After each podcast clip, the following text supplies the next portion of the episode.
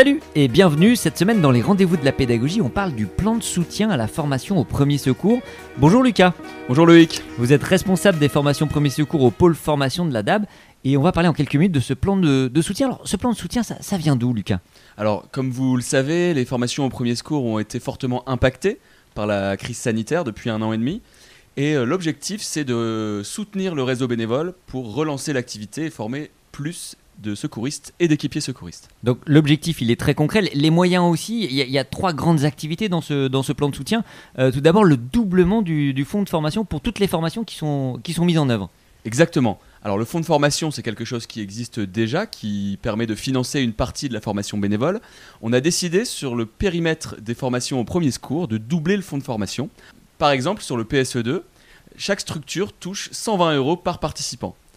Avec le doublement du fonds de formation, ça fera donc 240 euros de prix en charge pour chaque participant à un PSE2. Et, cette mesure, elle est effective à partir de quand?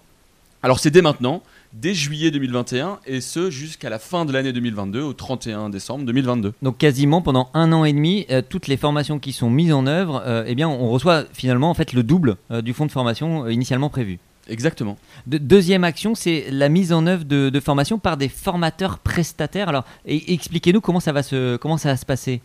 Alors euh, très simplement, on va donner la possibilité aux directions territoriales de faire appel à des professionnels de la formation pour réaliser des PSE1 et des PSE2.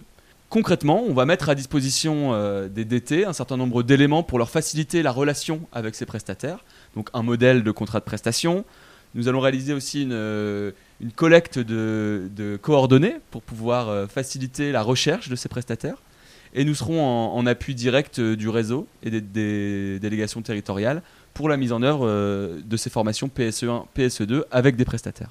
Et, la troisième grande activité, c'est également la mise en place de sessions, le retour des sessions euh, nationales de formation. Alors, il existe déjà un certain nombre de sessions nationales dans le domaine des premiers secours qui sont organisées par le pôle formation. Là, l'idée, c'est vraiment d'élargir le spectre, de, faire plus de formations, de proposer plus de formations euh, premier secours, de formations de formateurs premier secours, mais également d'organiser des sessions nationales de chefs d'intervention. Un grand merci Lucas pour toutes ces informations et pour toute question relative au plan de soutien, une adresse mail à retenir formation.bénévole croix-rouge.fr. C'était les rendez-vous de la pédagogie, une émission réalisée par le pôle formation de la DAB.